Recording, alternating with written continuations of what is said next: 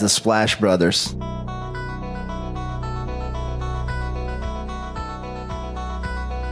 The Splash Brothers, is that?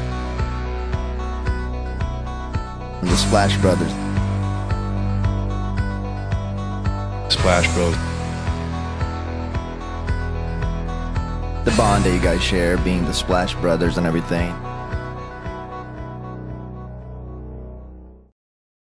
Começando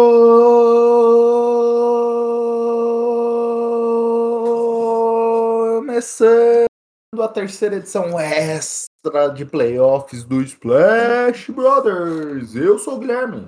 Eu sou Leonardo Paglioni. Léo, voltamos mais uma semana aqui com vocês para falar de NBA, né? Exato, né? Mais um podcast extra ali no meio de semana, falando sobre o que está acontecendo de melhor aqui nesses playoffs, né? Que já só temos jogos importantes rolando. Exato. E jogos, diria eu, que eu tô até chateado que tinha muita série que eu esperava que fosse mais pegada. A série e os próprios jogos em si não é isso que a gente tem visto até aqui. Mas antes de entrarmos nesse mundo da liga, que tal fazer nossos merchants? Bom, nós somos o Splash Brothers, né? Temos, estamos no Twitter e no Instagram com o podcast SplashBR. E toda segunda-feira nossa edição normal está saindo de manhãzinha ali, né? Então você pode seguir a gente nos principais agregadores de podcast. É importante seguir o nosso feed também para receber podcasts extras como esse, né? Que saem em dias aleatórios. E segue a gente na rede social também, porque você vai receber a notificação quando tiver coisa nova, para bater papo com a gente quando estiver rolando partidas e tudo mais. E acompanhar também as lives que a gente está sempre participando. Então vale a pena seguir a gente nas redes sociais e seguir nosso feed, comentar, é, recomendar para seus amigos, curtir e nós agradecemos. Exato, agradecemos e justamente nesse momento, tudo bem que a gente está no ambiente digital, eu particularmente, Léo, no meu ambiente de trabalho aqui, pouco consigo falar às vezes de coisa que não seja trabalho, que é uma reunião atrás da outra só falando de trabalho, mas é, se você tiver abrir uma, uma brechinha ali, fala de NBA com seus amigos, jogue no grupo da família ali, dos amigos, puxa o assunto sobre NBA, é, do trabalho e tudo mais, e se alguém comprar ideias, fala, oh, conhece esse podcast aqui? Conhece o que é podcast?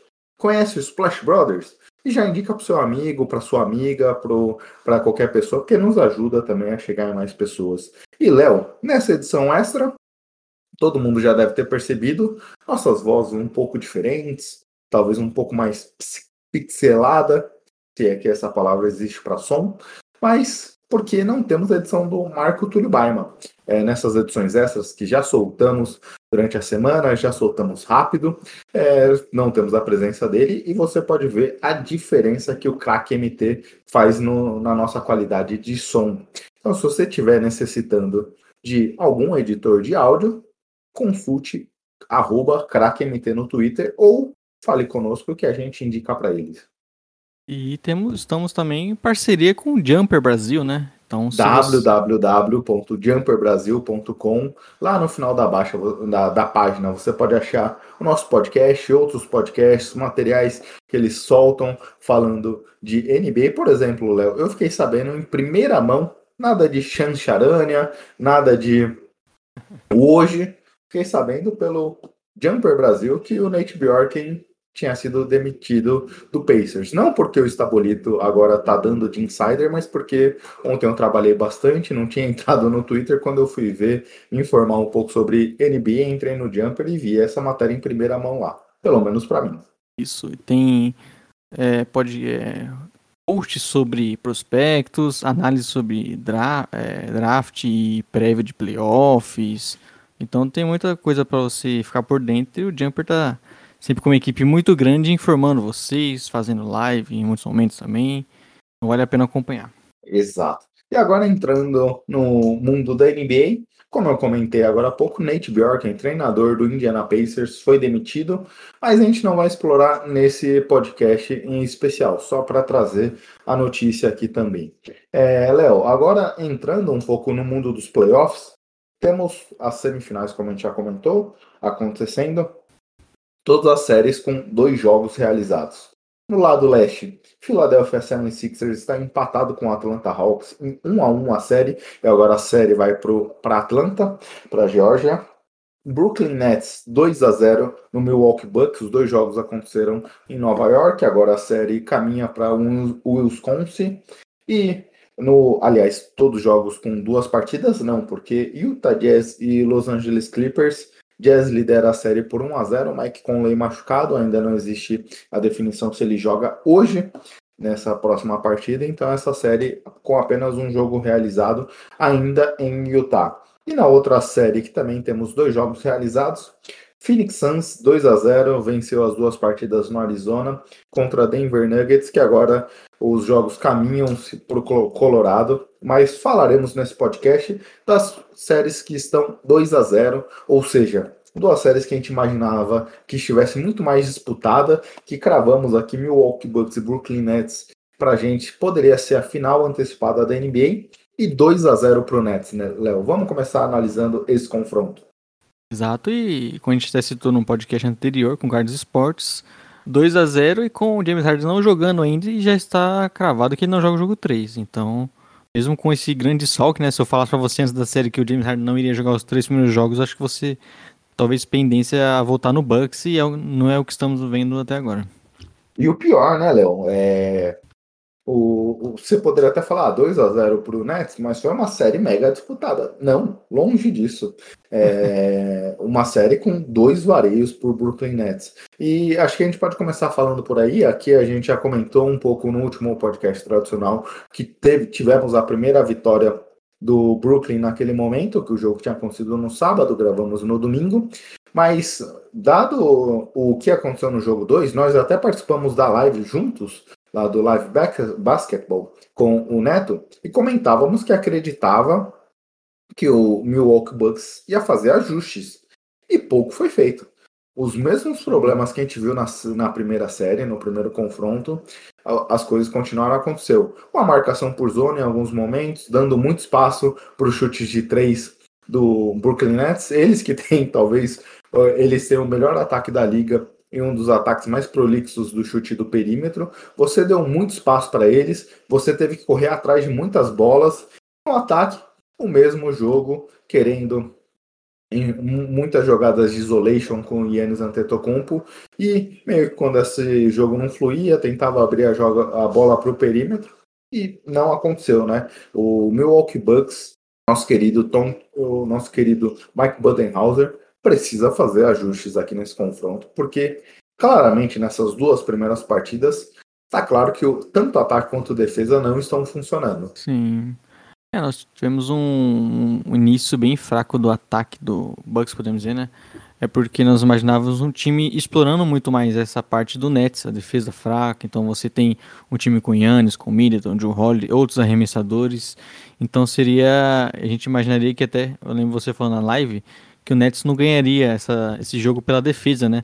Mas ao contrário do que a gente imagina, o Bucks não vem explorando tão bem isso aqui. Eu acho que até o início dessa boa, desses bons primeiros jogos do Nets é, é não tá sendo, sofrendo defensivamente porque eles conseguem a partir desse ataque travado do do Bucks, com muitos erros, muitos turnovers, não conseguindo converter os seus arremessos. 16 conseguem... na última partida, Léo. 16 turnovers na última partida e 23 pontos dos Nets através de erros do, de Milwaukee. Sim, porque você dá o que o Nets tem de melhor, né? Uma transição ofensiva, dá muito espaço para eles não precisarem jogar toda vez em meia quadra contra uma defesa que é forte do Bucks, né?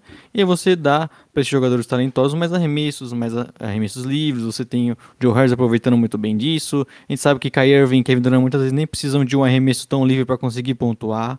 Então o Nets consegue a partir dessa desse ataque que não vem funcionando tão bem do Bucks e isso, isso nos dois jogos, né? Conseguir ter uma transição ofensiva muito boa e aí eles estão castigando bastante o Bucks. Eu acho que isso é, o, é um, a primeira coisa que o, o Bucks tem que corrigir esses turnovers e esse ataque mais travado, né? Eles precisam punir um pouco a defesa do Nets, que a gente sabe que é, no, no, no mano a mano ali, no ataque contra ataque, o Nets vai sempre levando a vantagem porque tem muito talento, tem muitos jogadores que até os coadjuvantes que do Nets vêm bem e você precisa conseguir é, igualar um pouco na questão ofensiva até para não dar essa transição pro Nets, né?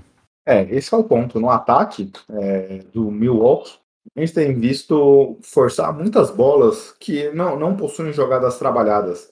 as jogadas simplesmente acontecem ali numa, num, numa isolation, em algo nesse sentido, e não é isso que você vai conseguir. Para um time com, como o Brooklyn Nets tem dificuldades aqui de marcações, é, até se comentava que os, Bucks, os Nets poderiam jogar em zona em algum momento e não o fazem com um grande volume, porque o time pouco treinou junto.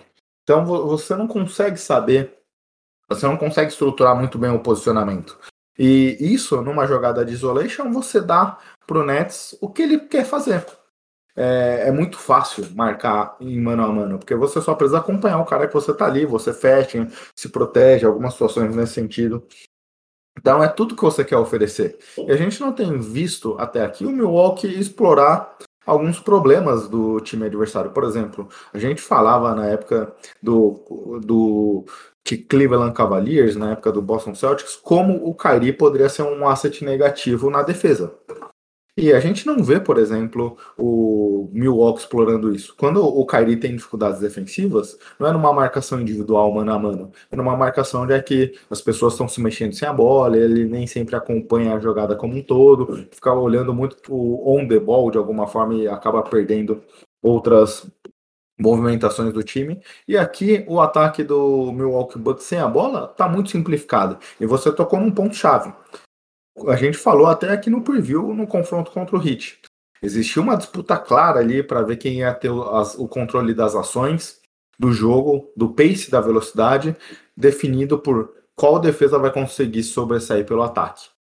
E a partir daí, o jogo, os dois times gostam de jogar em transição, tanto o Heat quanto o Milwaukee Bucks.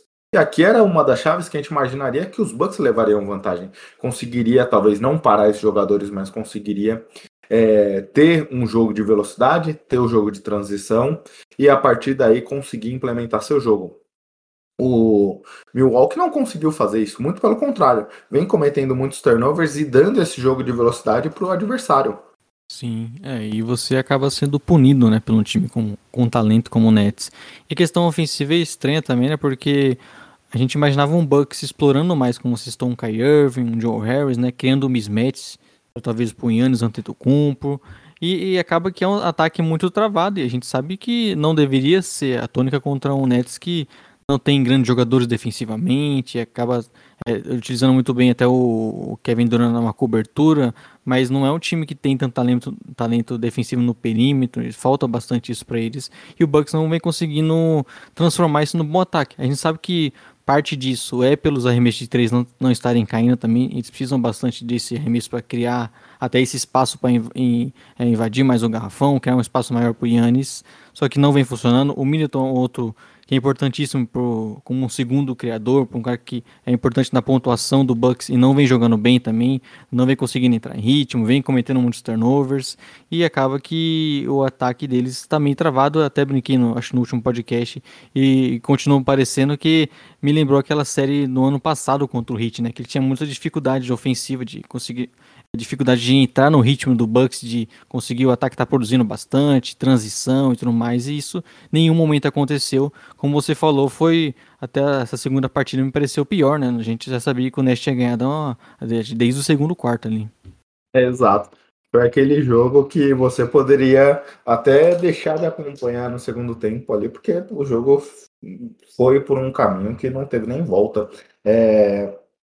Obviamente, Aqui a situação é difícil a gente olhar também todos os pontos desse jogo, porque se decidiu muito rápido, mas o que me assustou, é, você falou da questão dos três pontos, o Brooklyn Nets converteu 50% de aproveitamento, Sim. 21 bolas de três certas, contra 8 dos Bucks. Então, no primeiro isso... jogo foi 6, né, do Bucks. É, melhorou, mas melhorou um pouco, né? É, aqui o Middleton conseguiu melhorar um pouco seu aproveitamento, mas nada é, que mudasse a história do jogo. ele teve um momento bom no jogo, né? Ele teve um. Acho, final do primeiro quarto ali, e pro segundo quarto, ele teve um bom momento. Acertou uns 3, 4 meses seguidos, mas depois não mudou tanto, e aí o time praticamente já perdeu a partida, né?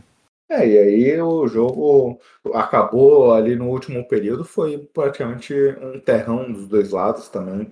Ali pouco dá para tirar de, uma, de, um, de um olhar mais crítico desse jogo, né? É o que você falou, Léo, o jogo foi tão fácil ser resolvido que não tem tantos comentários aqui para a gente fazer nesse segundo jogo, considerando que o primeiro a gente analisou bastante coisa.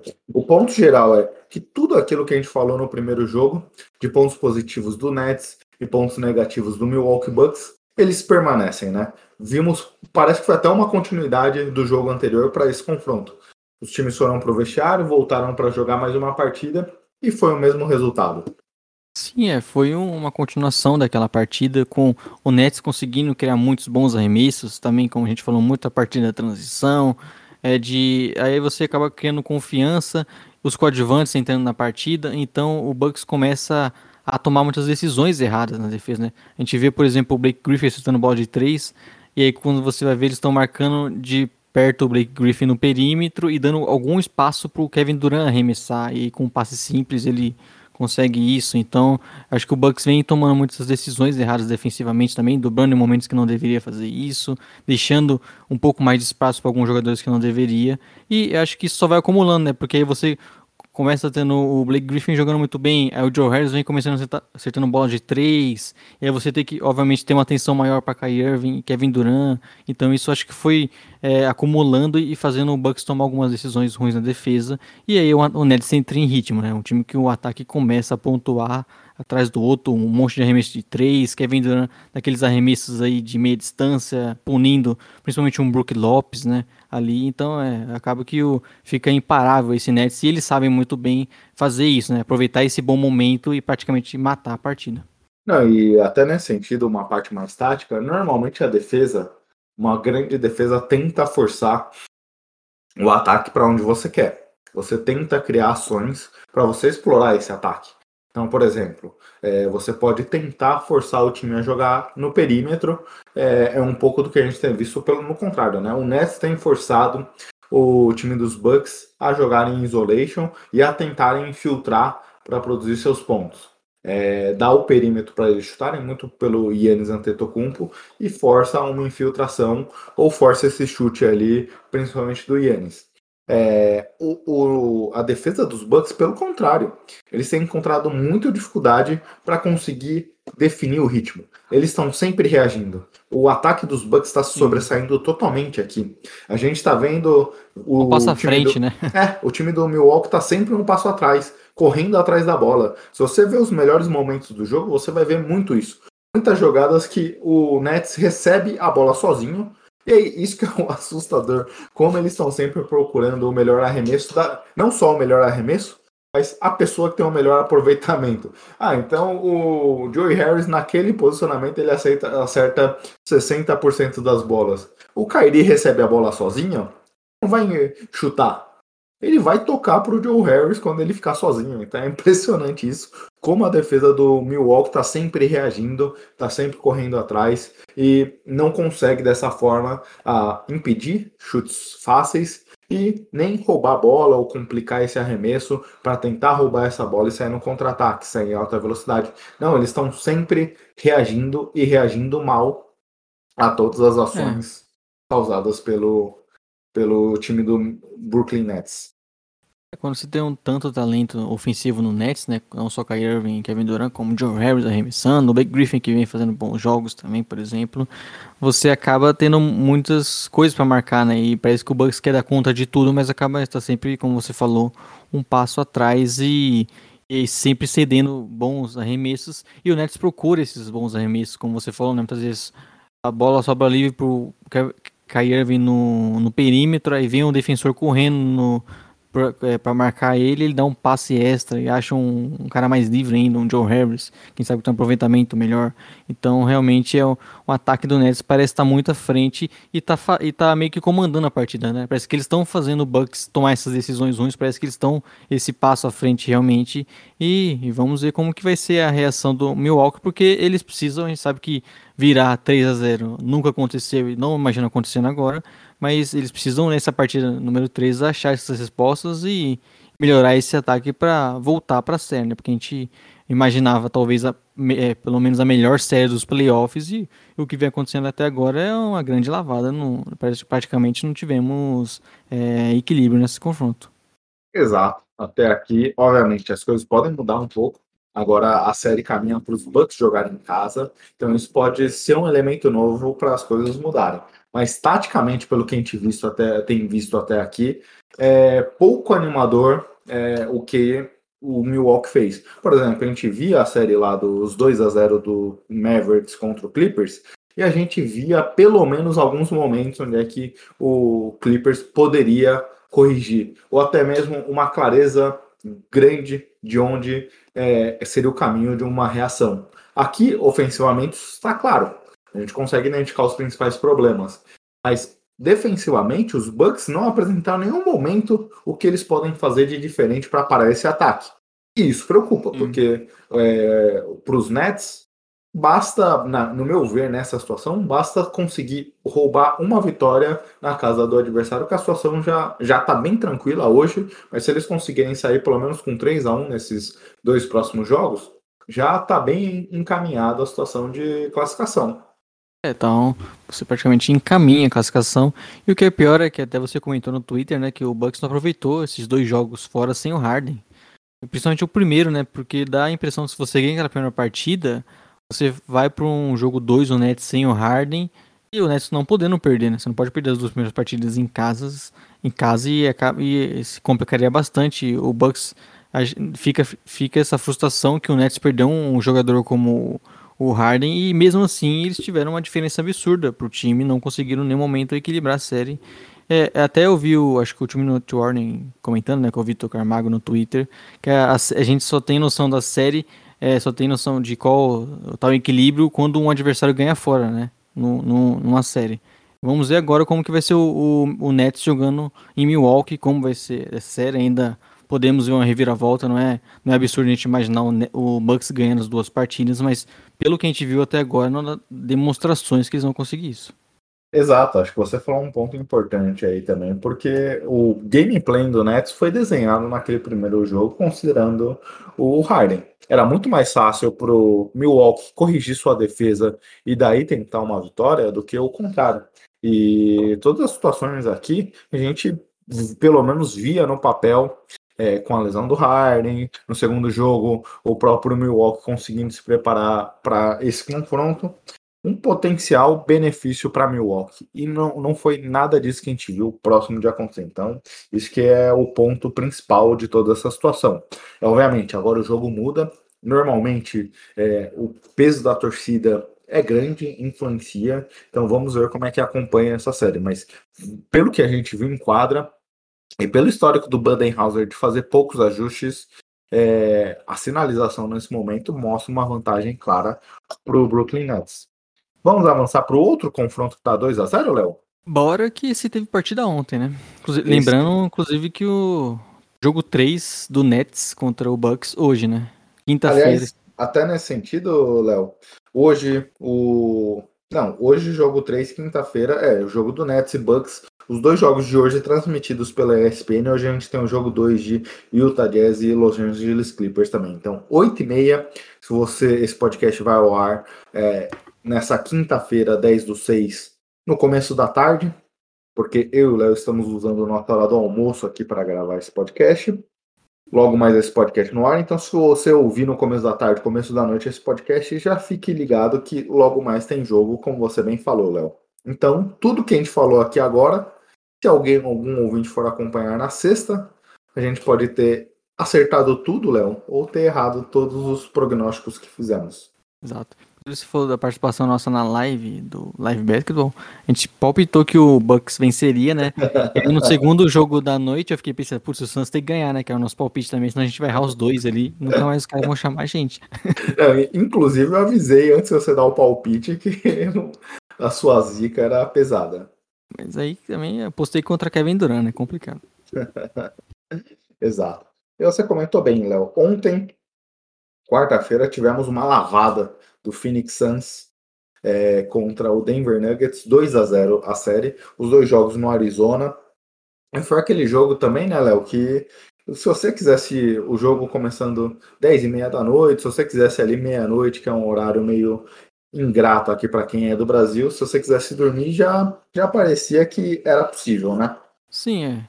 O Suns novamente teve ali no terceiro quarto, né, principalmente uma é, um ataque começando a funcionar. Primeiramente, a defesa muito forte aí durante todo o jogo, né? Marcando muito bem, principalmente os, o elenco de apoio ao redor do Jokic.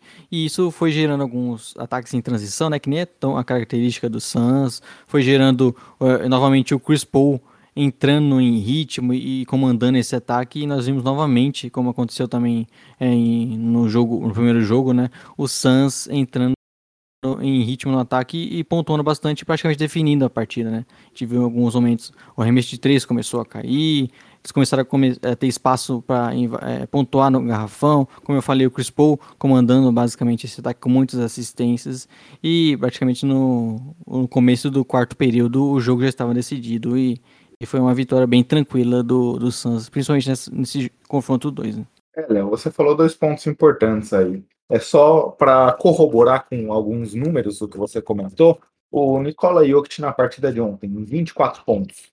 O elenco de apoio do Nikola Jokic, o time titular, 26 pontos. Facundo Campasso, 3 pontos. Michael Porter Jr., 11 pontos. Austin Rivers, 6 pontos. Aaron Gordon, 6 pontos. É, a gente comentou até nessa mesma live é, do Live Basketball, e quando fizemos aqui a projeção lá com o Gabriel, o cara dos esportes, que a gente imaginava uma defesa muito forte do Suns, né? O Suns conseguindo implementar sua defesa forte e muito desse de, desse sucesso do time de Arizona passava também pelo DeAndre Ayton conseguir parar o Nikola Jokic. Obviamente, o Jokic é um cara fenomenal, não à toa foi eleito MVP. Aliás, oficialmente, né, Léo? Agora é, Nikola Jokic MVP da temporada. Rudy Gobert também de melhor eleito melhor defensor. Duas. E, e o Tibis o melhor treinador, né? E o Tibis melhor de, eh, treinador. Não comentamos no início do podcast, comentamos agora, porque como você mesmo falou, os timings dessa eleição sempre perfeitos por parte da NBA, né? Só que não. Embora o, o Gobert até foi legal, né? Eu comentei no dia anterior que eles venceram o Clippers com que venceram com o toco dele. Eu falei, a NBA tem que dar o prêmio pro Gobert amanhã, né? E fizeram exatamente isso. Não, e um toco no perímetro, que é onde é que. Sim. E... É, o pessoal fala que o Gobert não aparece no perímetro aí, ó.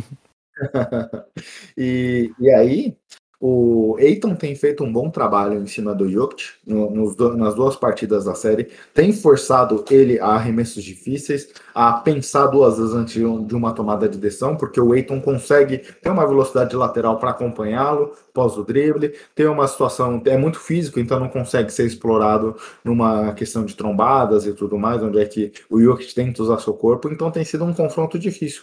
E como o Jokic tem tido uma dificuldade de produzir ofensivamente, o próprio o Suns não, não se vê numa situação de ter que dobrar no pivô sérvio, né? A gente até falava disso, é, acho que na live do Live Basketball, você comentava de tudo que o Jokic quer é ele ser dobrado na marcação, porque ele consegue achar o passe onde ele quiser. Sim. É, e você tem alguns momentos até que o, o Suns ameaça fazer aquela dobra, né? Tem aquele jogador que vem ali dar uma conferida e volta já pro marcador no perímetro, mas não é a tônica. Eles têm o Eiton dificultando bem os arremessos do, do Jokic. E a gente sabe que, inclusive, dificultar é muitas vezes fazer o Jokic ter 25 pontos, como você citou, né? Não é que ele vai parar o Jokic simplesmente porque ele é um cara muito bom, né? E acerta muitos arremessos, vem arremessando do perímetro também. Mas eu acho que o elenco de apoio também contribui bastante, porque eles não vêm jogando bem. O Michael Porter Jr. ontem foi muito mal o perímetro deles. Eu até comentei isso na live também, que quando eles arremesso de três deles não caem, eles têm muita dificuldade, né? Porque eles precisam dessa desse jogo dos companheiros para também dar um pouco mais de espaço pro Jokic, também para você ter é, poder focar nesses passes dele e tudo mais e, e não vem acontecendo porque o, o, elenco de apoio no, do Sun nessas duas partidas foi bem fraco, principalmente nessa segunda, né? Que a gente falou foi uma uma lavada e não, não parecia que o, que o Nuggets teve nenhuma chance no, no confronto. Eles sempre estiveram atrás. Tomei que no primeiro, no primeiro tempo ali nem foi uma diferença tão grande que ficou, ficou entre 8, 10 pontos, mas geralmente no, a gente via que o Suns estava jogando bem e estava melhor que o Nuggets.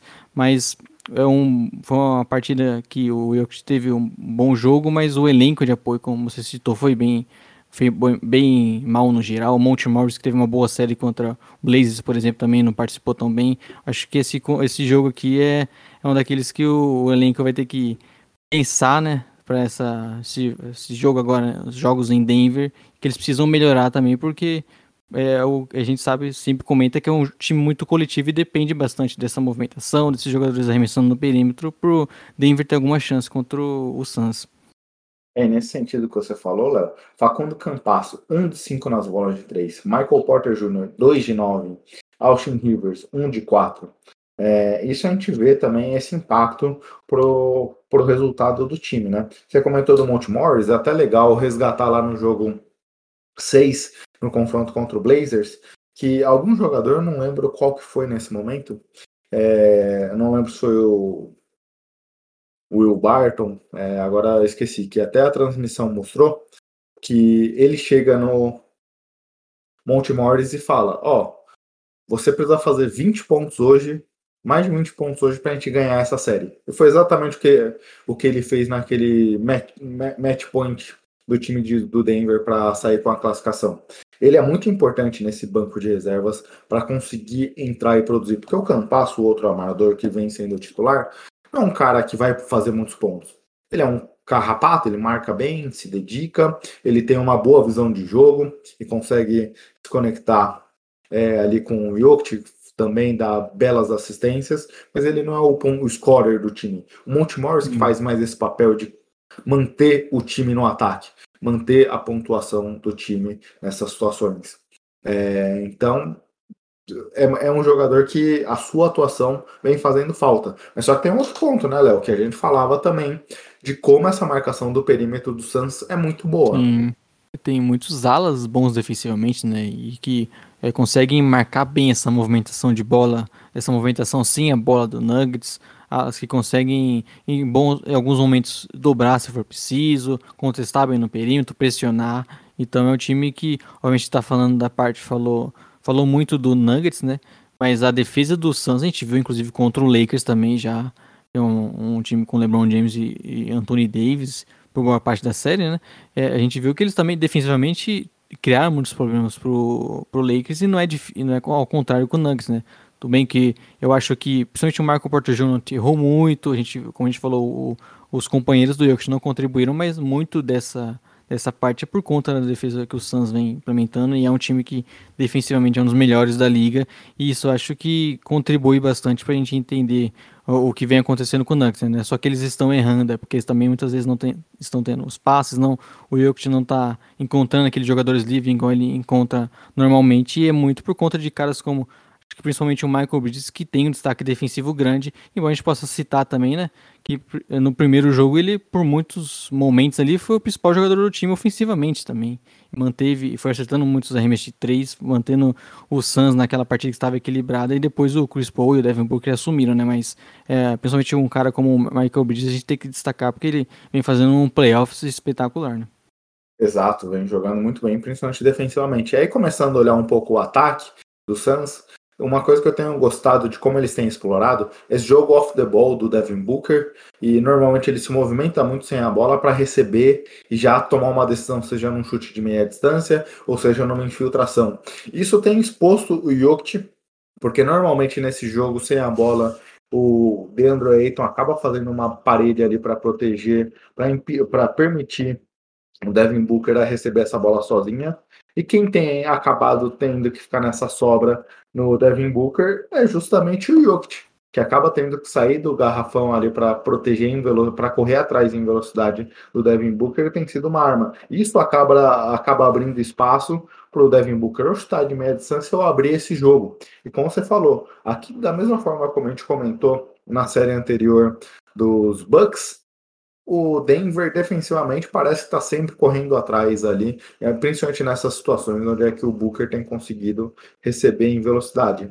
Sim, é, eles aproveitam bastante né, do que a, a resposta que o Nuggets está no pick and roll, por exemplo. Então, quando você vê o, o Jokic fazendo drop, né, ficando mais no garrafão, o Chris Paul, por exemplo, dando arremessos de meia distância, né? Que a gente sabe que é o que eles querem. muito.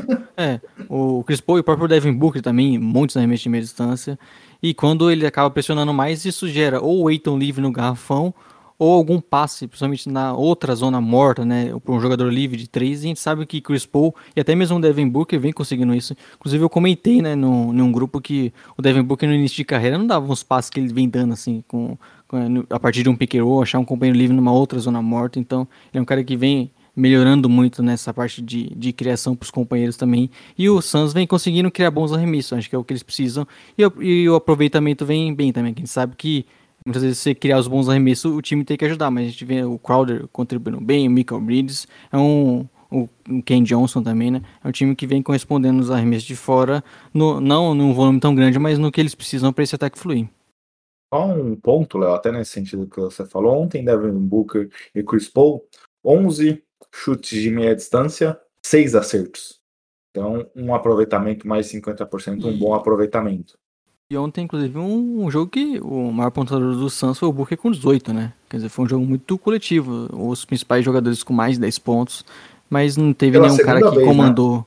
Né? É, não, tem, não é que o, o, o Suns tá tendo o Devin Booker como foi contra o Lakers, por exemplo, né, fazendo 40 pontos. Vencendo um jogo bem de. um jogo bem coletivo, com todo mundo participando, o pessoal no perímetro acertando os arremessos, então acredito que eles não estão ganhando a série porque tem um cara desequilibrando, né? Tá o time todo coletivamente, como a gente viu o Suns na temporada.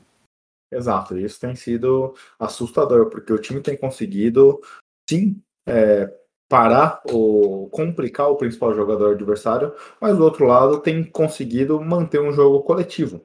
É, o Devin Booker não precisou dar 30 chutes na partida, 20 chutes, 14 chutes sem se cansar. Então o time conseguindo é, manter ali um certo equilíbrio, manter uma dinâmica interessante e sair com 2 a 0. É, e aí, projetando agora, a série caminha para o Colorado. Denver vai jogar em casa agora duas partidas. Tem a questão da altitude, que influencia um pouco a série lá em favor do, Denver Nuggets. Mas pelo que a gente visto até aqui, o elenco de apoio do Nuggets tem, tem, tem tido muita dificuldade nessa série, né? O, a defesa do, do Suns tem conseguido colocar esse elenco em situações adversas. Um, porque o Jokic não tem conseguido achar os adversários numa marcação ali é, sem marcação, aliás, o time do Suns só tem é, dobrado em cima do Jokic quando não é o DeAndre Ayton que está nele, quando algum outro jogador por alguma razão precisa dobrar no precisa marcar o Jokic, aí sim o Suns recebe ajuda, mas tem conseguido rapidamente voltar, então acho que o Monte Williams preparou bem essa estratégia defensiva, dessa movimentação do time sem a bola. É, e quando é o Deandre Ayton que está marcando ele, nunca eu vi uma dobra, uma dobra de, de marcação em cima do Jokic, independente dele levar vantagem ou não. É, ele vem fazendo uma boa marcação, o Ayton vem dando conta na medida do possível e, e fazendo o Jokic ter que se cansar, né? Ter que dar arremessos mais complicados, que ele acerta muitos, inclusive, mas não vem tendo aquelas partidas também de 40 pontos que seriam um fator essencial para talvez o Suns precisar tomar uma outra decisão, né? Quer dizer, até agora o, o Suns não, não, foi, não ficou desconfortável defensivamente, não precisou fazer dobras, dar mais espaço no perímetro, e como a gente falou, o elenco de apoio não vem acertando, e acho que é uma mudança que eles vão precisar, né? Primeiramente, acertar esses arremessos do perímetro, ter um volume maior nisso, aproveitamento melhor, e o Michael Porter Jr. entrar na série também, né? De você ter. Porque muitos momentos a gente não citou, né? Mas o Chris Paul vai tentar explorar um pouco ele no, no pick and roll ali, atacar o, o Michael Porter Jr. Explorou muito. O, o cara dos esportes falou aqui no podcast. Sim. É que eu sou assim, Léo. Quando a pessoa está presente, eu dou uma provocada, ofendo e tudo mais, mas quando ela não está presente, é só elogios. Eu sou dessas pessoas. É, o cara dos esportes falou aqui que o Chris Paul ia fazer muito isso e acertou. É, ele explorando e, e oficialmente o, o Michael Porter Jr. precisa entrar naquele ritmo que a gente viu em alguns momentos. Né? Não precisa fazer 22 pontos por quarto, apesar, aliás. O Denver legal, seria bem, seria bem interessante pro Denver, 80, mas. 90 pontos na partida. Mas o Denver seria legal fazer isso, mas a gente sabe que não vai acontecer sempre.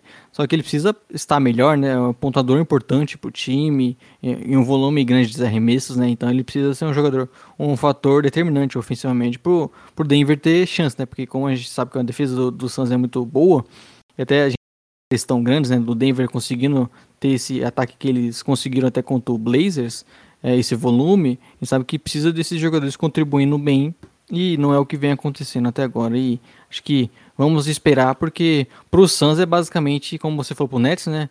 Conseguir pelo menos uma vitória em Denver para poder decidir em casa no jogo 5. É, e aqui o, uma peça que faz muita falta, e obviamente eu não sou nenhum gênio por estar falando isso, né? Mas Jamal Murray faz muita falta, porque o que o Sim. Denver precisaria é forçar essa defesa do Suns a sair do seu plano, a se sentir incomodado, como você bem falou, a criar situações onde é que eles tenham que improvisar a sua tomada de decisão. E obviamente que o Jokic pode fazer isso quando ele consegue passar no drible, mas o Jamal é o cara da velocidade. A velocidade é acaba abrindo um jogo de outra forma.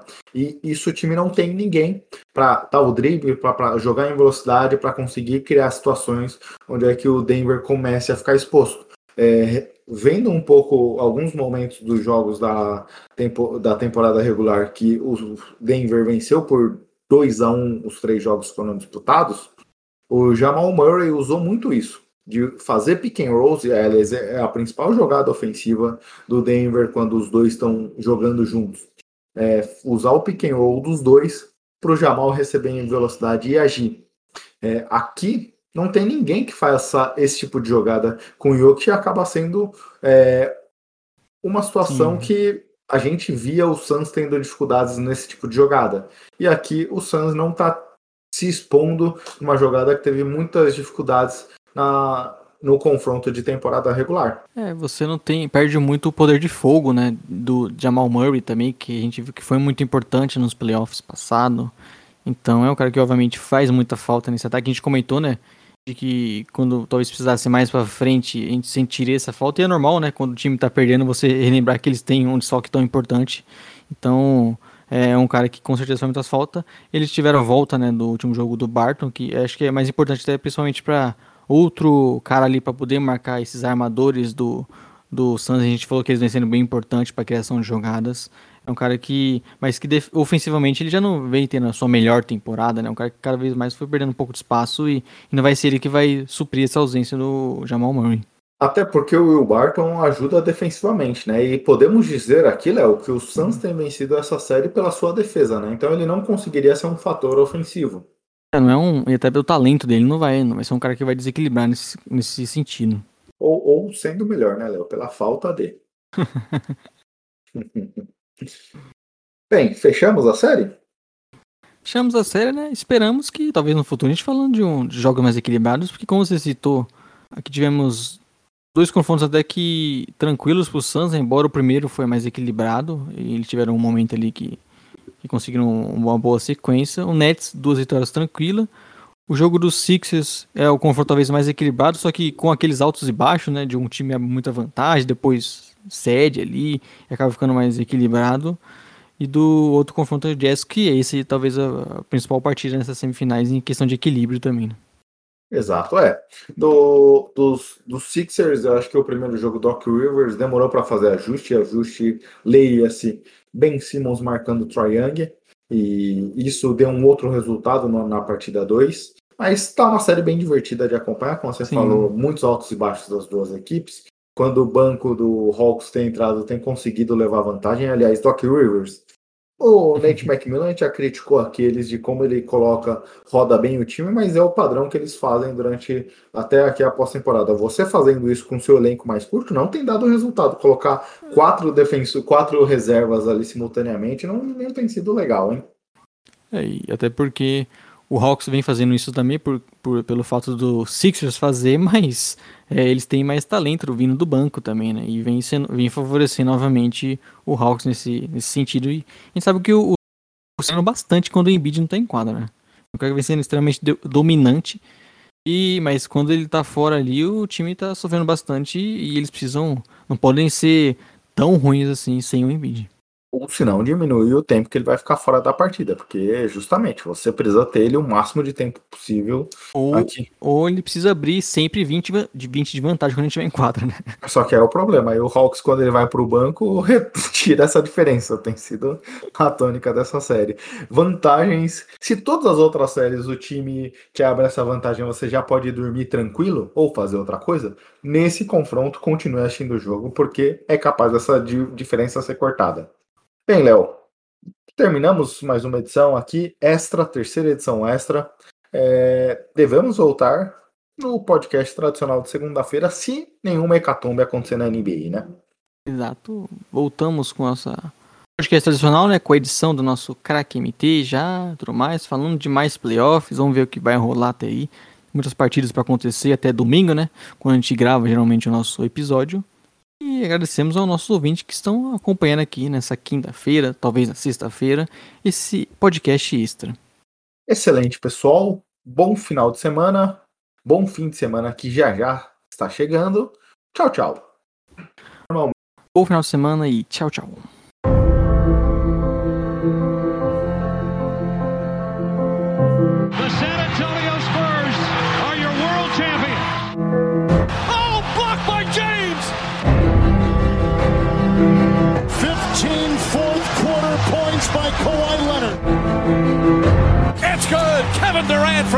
time.